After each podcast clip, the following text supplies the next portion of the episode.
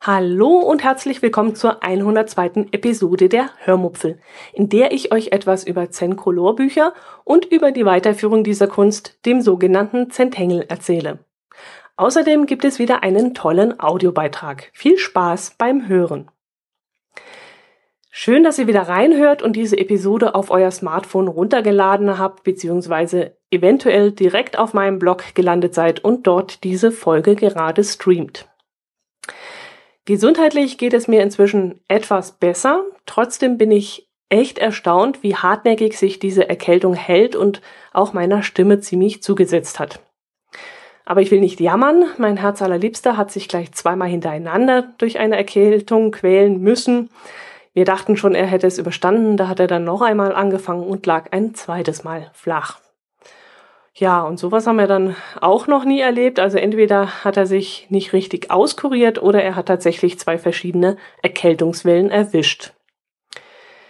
Mm, ich möchte euch heute etwas über Zencolor-Bücher erzählen und in der Folge dazu auch über Zentengel, was ich bis dahin auch noch nicht kannte.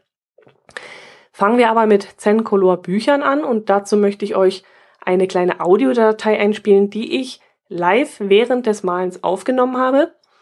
Da die Zen-Malerei in dem Moment wohl so richtig doll bei mir gewirkt hat und ich ziemlich entrückt wirkte, fasse ich das Ganze hinterher noch einmal kurz zusammen und stelle euch im Anschluss daran noch die weiterführende Kunst namens Zentengel vor. Hört doch einfach mal rein.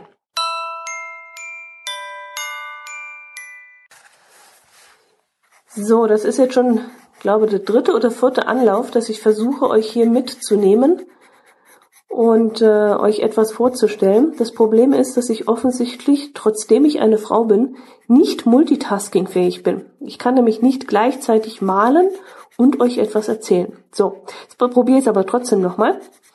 Ich möchte euch nämlich eine neue Sache vorstellen, ähm, die ich kennengelernt habe, dadurch, dass ich Talksendungen schaue.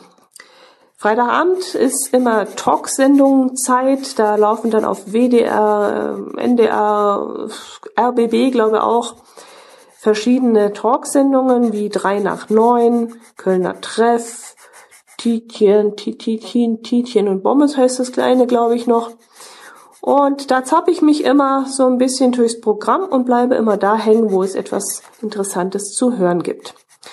Und da war unter anderem einer zu Gast, ich glaube, es ist ein TV-Moderator, und der hat sein Hobby vorgestellt, nämlich die Zen-Malerei. Da habe ich jetzt noch so gar nichts drunter mir vorstellen können und fand das auch ein bisschen ja, lächerlich, möchte ich nicht sagen, aber ich habe doch schmunzeln müssen und habe mir gedacht, wie jetzt ein erwachsener Mensch, der Bilderbücher ausmalt, das ist ja schon ein bisschen seltsam. Trotzdem fand ich das die Idee an sich total lustig, denn die Idee, die dahinter steckt, ist eigentlich, dass man sich entspannt und einfach runterkommt und den ganzen Trubel um sich herum mal sein lässt und auch mal das Smartphone auslässt und eben nicht dauernd am Smartphone rumdattelt und irgendwelche Twitter-Meldungen liest oder WhatsApp-Nachrichten oder sonst was, sondern dass man das Gerät einfach mal beiseite legt, sich dieses Malbuch schnappt, die Holzstifte dazu und einfach anfängt zu malen. Gut, damit ihr euch das ein bisschen besser vorstellen könnt, es ist also wirklich so wie ein Kindermalbuch. Nur der Unterschied ist, dass im Kindermalbuch recht große Flächen auszumalen sind und bei Erwachsenen, also bei diesen Zen-Malbüchern, sind es kleinere Flächen und auch Flächen, wo mal die Möglichkeit besteht, lange Striche zu machen. Also ich mache jetzt gerade hier kurze, das ist der Konzentration geschuldet, weil ich ja nebenbei noch reden muss. Aber man könnte das jetzt, wenn man wirklich sich ganz in dieses Buch vertieft und in diesen Malstrich, könnte man jetzt hier richtig schöne lange Malstriche machen und dabei herrlich entspannen. Ja, ich habe mir dieses Buch dann gestern zugelegt, habe dann heute auch schon dreimal eine gewisse Zeit dran gesessen. Also die erste Dreiviertelstunde ging dann schon vor dem Mittagessen drauf. Dann habe ich Mittag gegessen, dann war ich auch noch draußen, habe ein bisschen Sport getrieben, bin nach Hause gekommen und habe mich dann wieder mal eine halbe Stunde, 35 Minuten hingesetzt, bis der Wecker geklingelt hat, um mir zu sagen, dass meine Wäsche unten in der Waschmaschine fertig ist. Ja, und jetzt sitze ich auch schon wieder anderthalb Stunden an diesem Buch und male hier rum. Es ist wirklich extrem entspannend und was ich nicht gedacht hätte, das Resultat ist auch sehr schön. Also die Bilder, die hier auszumalen sind, ich hatte vorhin einen Papagei in, einem, in einer Palme sitzend. Jetzt habe ich hier so verschiedene Blüten, die übereinander gelagert sind. Da habe ich eigentlich eher gedacht, dass das so gar nicht interessant ist, wenn das erstmal ausgemalt ist, sondern dass es eher de, der Weg der Ziel, das Ziel ist.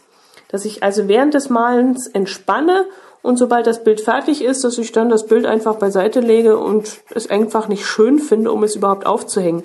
Aber das hat mich dann doch erstaunt, die Bilder sind dann zum Schluss auch richtig schön. Ja, warum mache ich das? Ähm, ich habe ein bisschen gemerkt, ich habe in letzter Zeit arg viel Stress, sowohl auf der Arbeit, was da gibt es einiges, was mir nachhängt, wo ich dann mit nach Hause nehme und dann weiterdenke. Dann natürlich auch daheim, wo viel zu tun ist. Und äh, ich habe gemerkt, dass ich da ein bisschen belastet bin zurzeit und da wollte ich habe ich dann dieses, dieses, die Idee dieses Entspannens durch Malen aufgegriffen.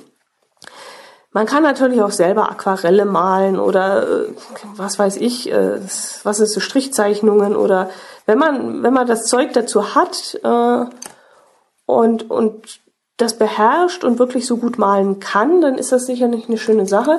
Wenn man aber, wie ich glaube, nicht also wie ich es bin, nicht so toll malen kann, dann ist das eine richtig schöne Alternative, dass man einfach solche Bilder ausmalt.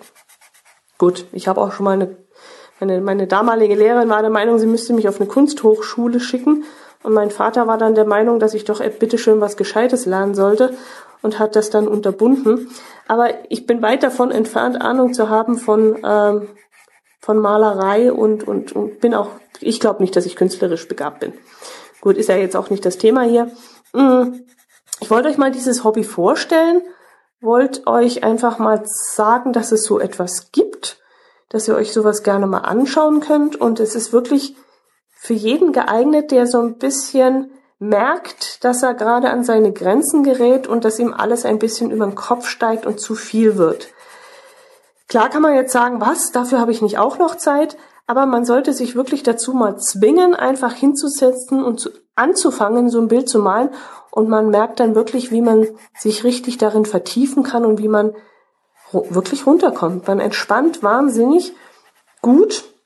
Und ähm, ich kann es wirklich nur empfehlen. Vielleicht eine gute Alternative, bevor man dann irgendwann mal zusammenklappt und sagt, so, jetzt geht gar nichts mehr, ich bin nervlich am Ende ähm, dass man einfach mal sowas rausholt. Ich bin auch jemand, der auch gerne mal puzzelt zwischendrin.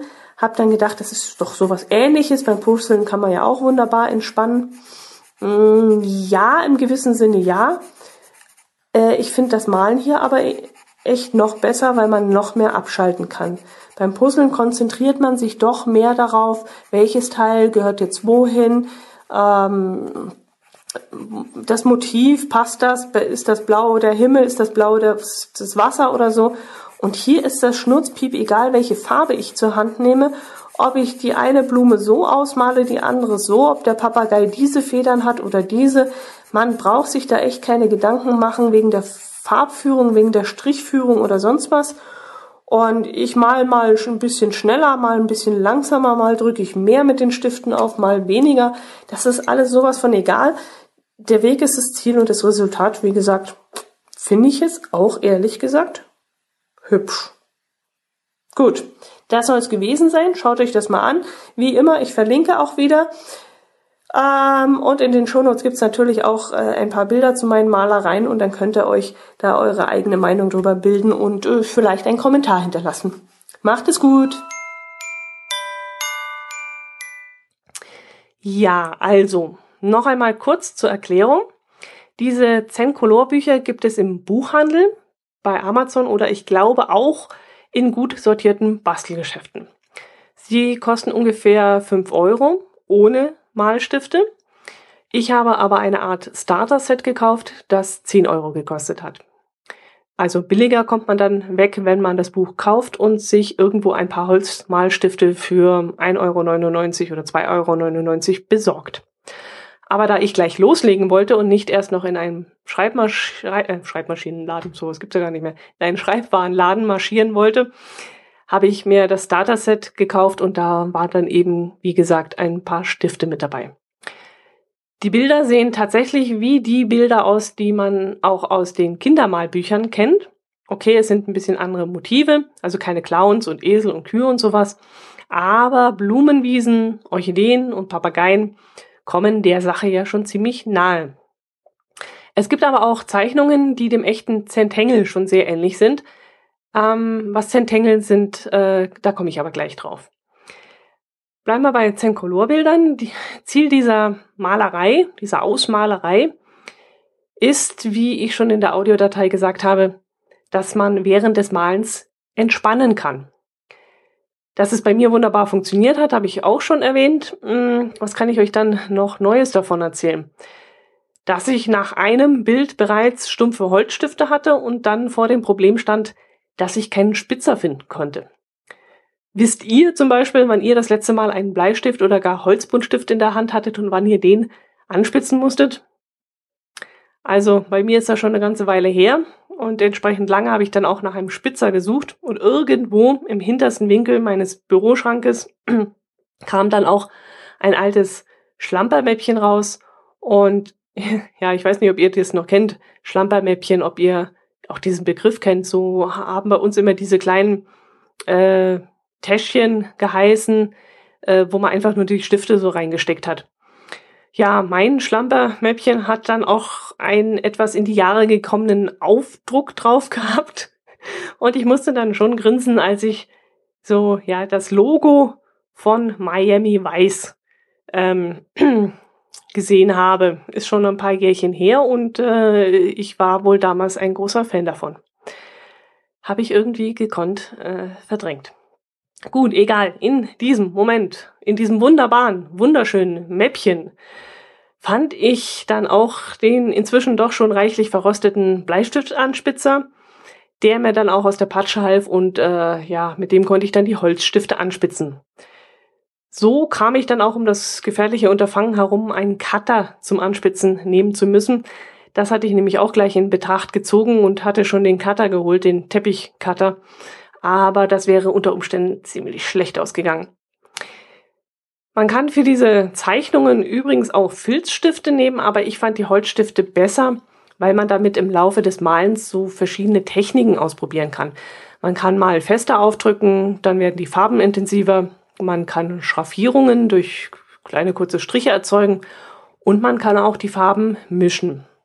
Ich hatte in meinem Set zum Beispiel nur die Farben Rot, Blau, Orange, Gelb grün und lila, aber eben kein braun und kein, ich weiß nicht, schwarz oder so. Also schwarz ist ja keine Farbe. Naja, ist ja wurscht.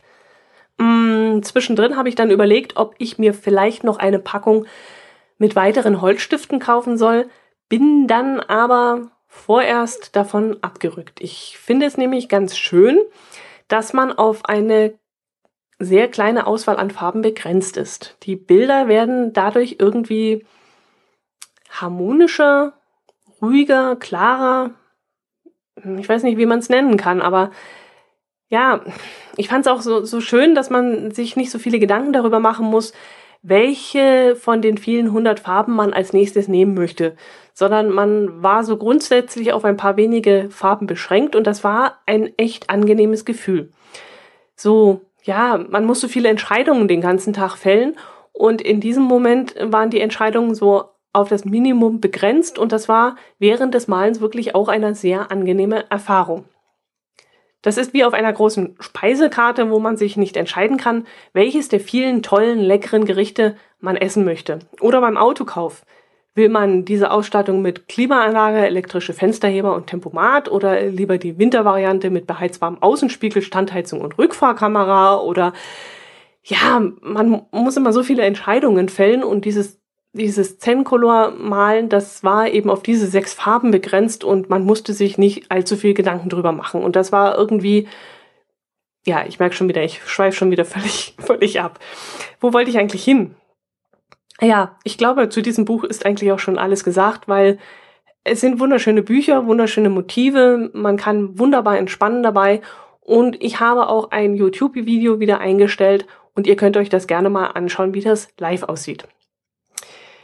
Wer Lust hat, in dieses Malen einzusteigen, dem kann ich solche Zen-Color-Malbücher also nur empfehlen. Ich verlinke dann auch mal in den Shownotes zu so einem Buch hin. Ihr müsst es natürlich nicht bei Amazon kaufen, die Bücher gibt es zum gleichen Preis auch in jedem Buchladen.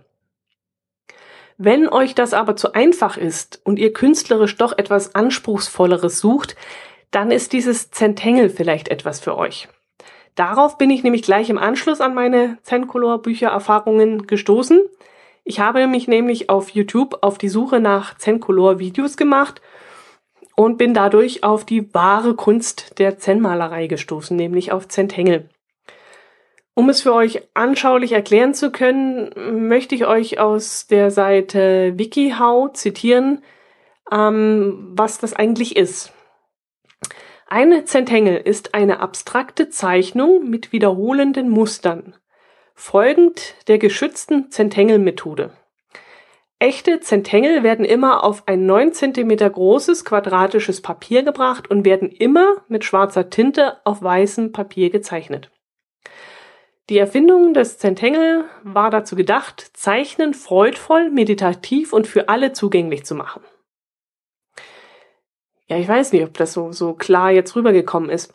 Das Ganze sieht dann ungefähr so aus, als würde man symmetrische Ornamente malen, als würde man Bordüren oder schnörkelige Verzierungen zeichnen. Man verwendet dazu, wie gesagt, einen einzigen schwarzen Stift und füllt die Strichzeichnungen nicht oder nur teilweise, also kaum, aus. Der nächste Schritt ist dann, wie gesagt, dieses Zencolor. Dann würde ich nämlich diese Zen-Malereien, diese Zeichnungen, ähm, dieses Zentangle, würde ich dann ausmalen. Ja, wenn ich das so lese bei diesem WikiHow, wird mir auch klar, warum man diese Zeichnerei auch in diversen VHS-Kursen lernen kann. Das hat mir nämlich eine Freundin erzählt, die wohl schon einmal mit dem Gedanken gespielt hat, einen solchen Kurs zu besuchen. Ich war in diesem Moment zwar etwas verdattert, warum man so etwas lernen muss, aber in diesem Moment ging ich ja auch noch von dem Ausmalen dieser Bilderbücher aus. Aber wenn man diese Zentangle-Zeichnungen mal ansieht, dann kann man schon sehen, dass dahinter durchaus ein System steckt und dass man das eventuell unter Umständen erst einmal lernen muss. Da steht schon ein bisschen äh, Know-how dahinter. Ähm, vielleicht ist das dann so ein bisschen wie, wie Schnitzen oder Töpfern. Klar kann man sich hinsetzen und ein Stück Holz äh, nehmen und irgendwas da rausschnitzen, aber genauso gut kann man sich in einen, einen Kurs setzen und erstmal die Grundlagen ähm, lernen und sich das erklären lassen und dort hilfreiche Tipps zu Material und Werkzeug und so ein Zeug holen. Und so wird es vielleicht mit diesem, mit diesem Zentangle auch sein. Wenn man so einen Kurs besucht, mh, hm, was ich jetzt nicht machen werde, also ich werde mir wahrscheinlich ein paar Videos anschauen auf YouTube und dann äh, wird's, werde ich einfach mal starten und das ausprobieren. Aber ich könnte mir vorstellen, dass es da schon ein paar Handgriffe gibt oder ein paar ähm, Ideen, die dahinter stecken, die man sich erklären lassen kann. Ja, gut, falls ich das also nochmal ausprobiere, dann werde ich euch natürlich auf dem Laufenden halten. Vielleicht bestelle ich mir auch hm, erstmal so ein bisschen Zeichenmaterial im Onlinehandel und dann kommt der Postbote und dann passiert vielleicht sogar Folgendes. Der, der Scheiß der Woche. Wenn du glaubst, es geht nicht mehr, kommt irgendwo ein Lichtlein her. Dieses nette Poesiealbum Sprüchle möchte ich heute mal abändern in Wenn du glaubst, es gibt nichts mehr, kommt irgendwo ein Postbote her. Ich habe nämlich echt diese Woche gedacht, dass ich ohne den Scheiß der Woche auskommen muss, denn die Woche war relativ relaxed und es ist so gar nichts passiert. Aber der Postbote, der hat diese Rubrik diese Woche gerettet.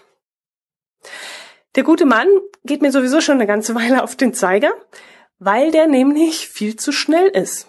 Also zweites Mal klingeln wäre schon zu viel verlangt, aber dass der mal klingelt und vielleicht mal 30 Sekunden stehen bleibt und einem die Chance gibt, das Spültuch wegzulegen, sich die Hände abzutrocknen und runterzugehen an die Tür und diese zu öffnen, das ist in seinen Augen wohl auch schon zu viel verlangt. Also wirklich 30 Sekunden hält der nicht aus, um mal zu warten, ob jemand die Tür öffnet. Heute hat er absolut den Hammer abgeschossen. Ich war im Flur gestanden und war darauf vorbereitet, dass jemand kommt, weil ich es unten gehört habe, wie die Tür knackt. Ich wusste also gleich klingelt's. War also schon in den Startlöchern und als es dann geklingelt hat, bin ich losgespurtet. Leute, das waren keine zehn Sekunden. Wirklich nicht. Bin runtergerannt, habe die Tür aufgerissen und habe vor einem von vor Luft gestanden. Da war nichts, da war niemand. Bis ich dann kapiert habe, was da los ist, weil ich dachte, es wäre vielleicht ein Klingelstreich oder sowas, habe ich gesehen, dass da ein Päckchen in unserem Briefschlitz klemmt. Das Päckchen war ungefähr vier, fünf Zentimeter dick und dieses Päckchen war in unserem Briefschlitz gedrückt worden, so dass es sich an den Rändern schon aufgeschreddert hat. Ich war dann sofort auf 180, bin um die Ecke gerannt und wollte den hinterher schreien und ihn mal zur Rede stellen. Da war niemand mehr. Also spätestens 25 Sekunden danach war der Postbote weg. Er war nicht mehr da. Und das, das hat mich so dermaßen aufgeregt, dass der wirklich keine 30 Sekunden Zeit hat. Das Päckchen muss er schon reingedrückt haben und dann erst geklingelt haben, weil anders kann ich mir das nicht vorstellen. Ich glaube jetzt auch im Nachhinein, dass dieses Knacken, was ich gehört habe, gar nicht die Tür war, sondern wirklich das Päckchen, das er da reingedrückt hat. Also erst das Päckchen reindrücken und dann klingeln und weglaufen. Und ich habe mich so dermaßen aufgeregt. Gut, es ist jetzt nichts kaputt gegangen, aber wieso kann der nicht mal 30 Sekunden warten, bis ich unten bin? Äh, ja, es ist zum Kotzen. der Scheiß der Woche.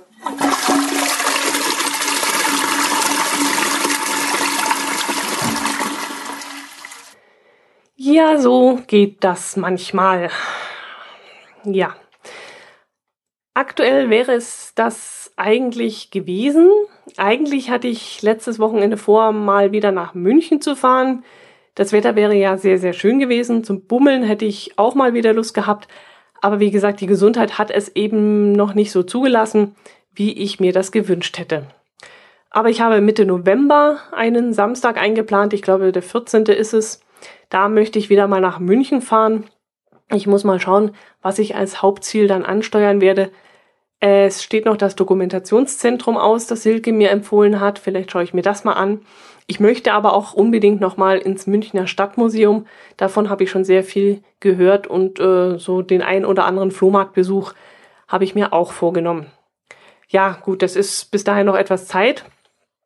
Ähm, da kann ich mir noch mal ausführlich überlegen, was ich da machen möchte. Was nicht auf dem Plan steht, weil es im Sommer vermutlich mehr Spaß macht, ist ein Tierparkbesuch. Außer man hat eine private Tierpark-Nachtführung.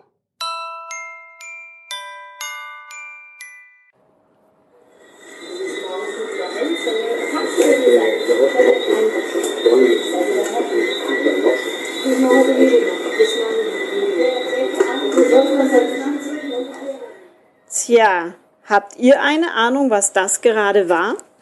Nein, wir waren nicht in den Tropen unterwegs, aber wir waren bei einer Nachtführung im Tierpark Hellerbrunn in München. Dieses Geräusch gehört zu den antillischen Pfeifröschen, die nur nachts zu hören sind. Dieses war eines der Überraschungen während unserer Nachtführung und jeder, der sich tagsüber hier im Tierpark aufhält, wird dieses Geräusch nicht zu hören bekommen. Aber fangen wir mal von vorne an. Beginn der Führung war um 20 Uhr und unsere Führerin Melanie, eine Biologin, nahm uns am Flamingo-Eingang im Empfang.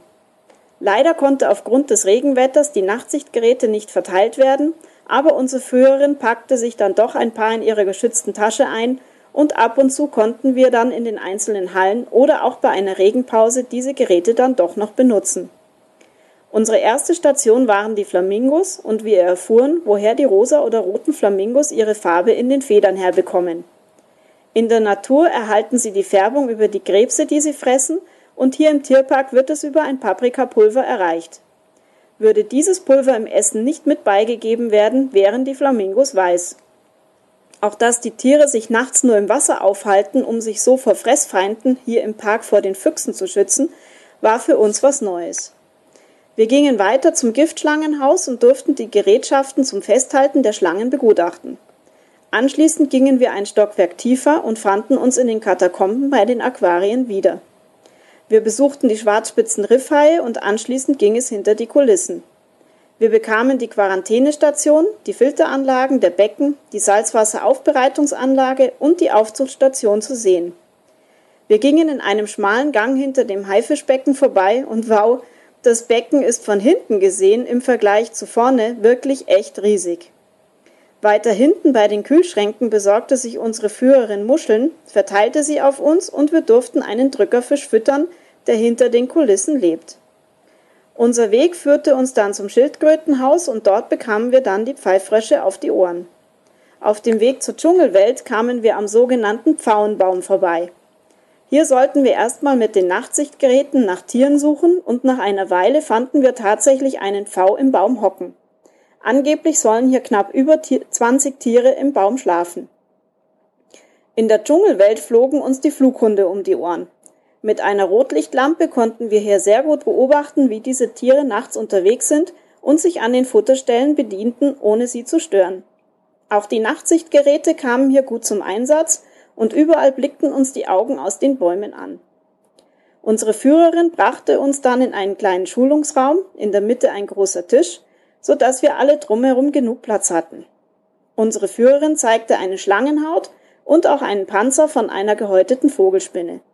Wir durften alles anfassen und bekamen weitere Fakten erklärt. Sie holte dann noch eine Würgeschlange aus ihrem Terrarium und jeder durfte sie anfassen oder mal auch in die Hand nehmen. Da merkt man erst einmal, dass da ganz schön viel Kraft dahinter steckt. Als letztes Mal oder als letztes war dann noch eine Vogelspinne an der Reihe. Da kamen dann schon die ersten Meldungen wie bloß nicht freilassen und i, ich fass die nicht an. Ah, ich habe da noch die Madagaskar-Fauchschabe vergessen. Die kam dann auch noch aus ihrem Terrarium und jeder, der Mut hatte, konnte sie auf die Hand nehmen und das Fauchen konnte man dann auch gut hören, wenn man sie dann am oberen Panzer berührte. Nach diesen Eindrücken gingen wir noch bei den Kleinaffen vorbei, bevor diese ihre Nachtruhe einlegten und auch hier wurde wieder mit dem Rotlicht geleuchtet.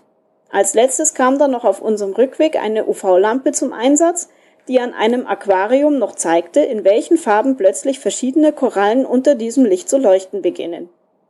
Unser Fazit?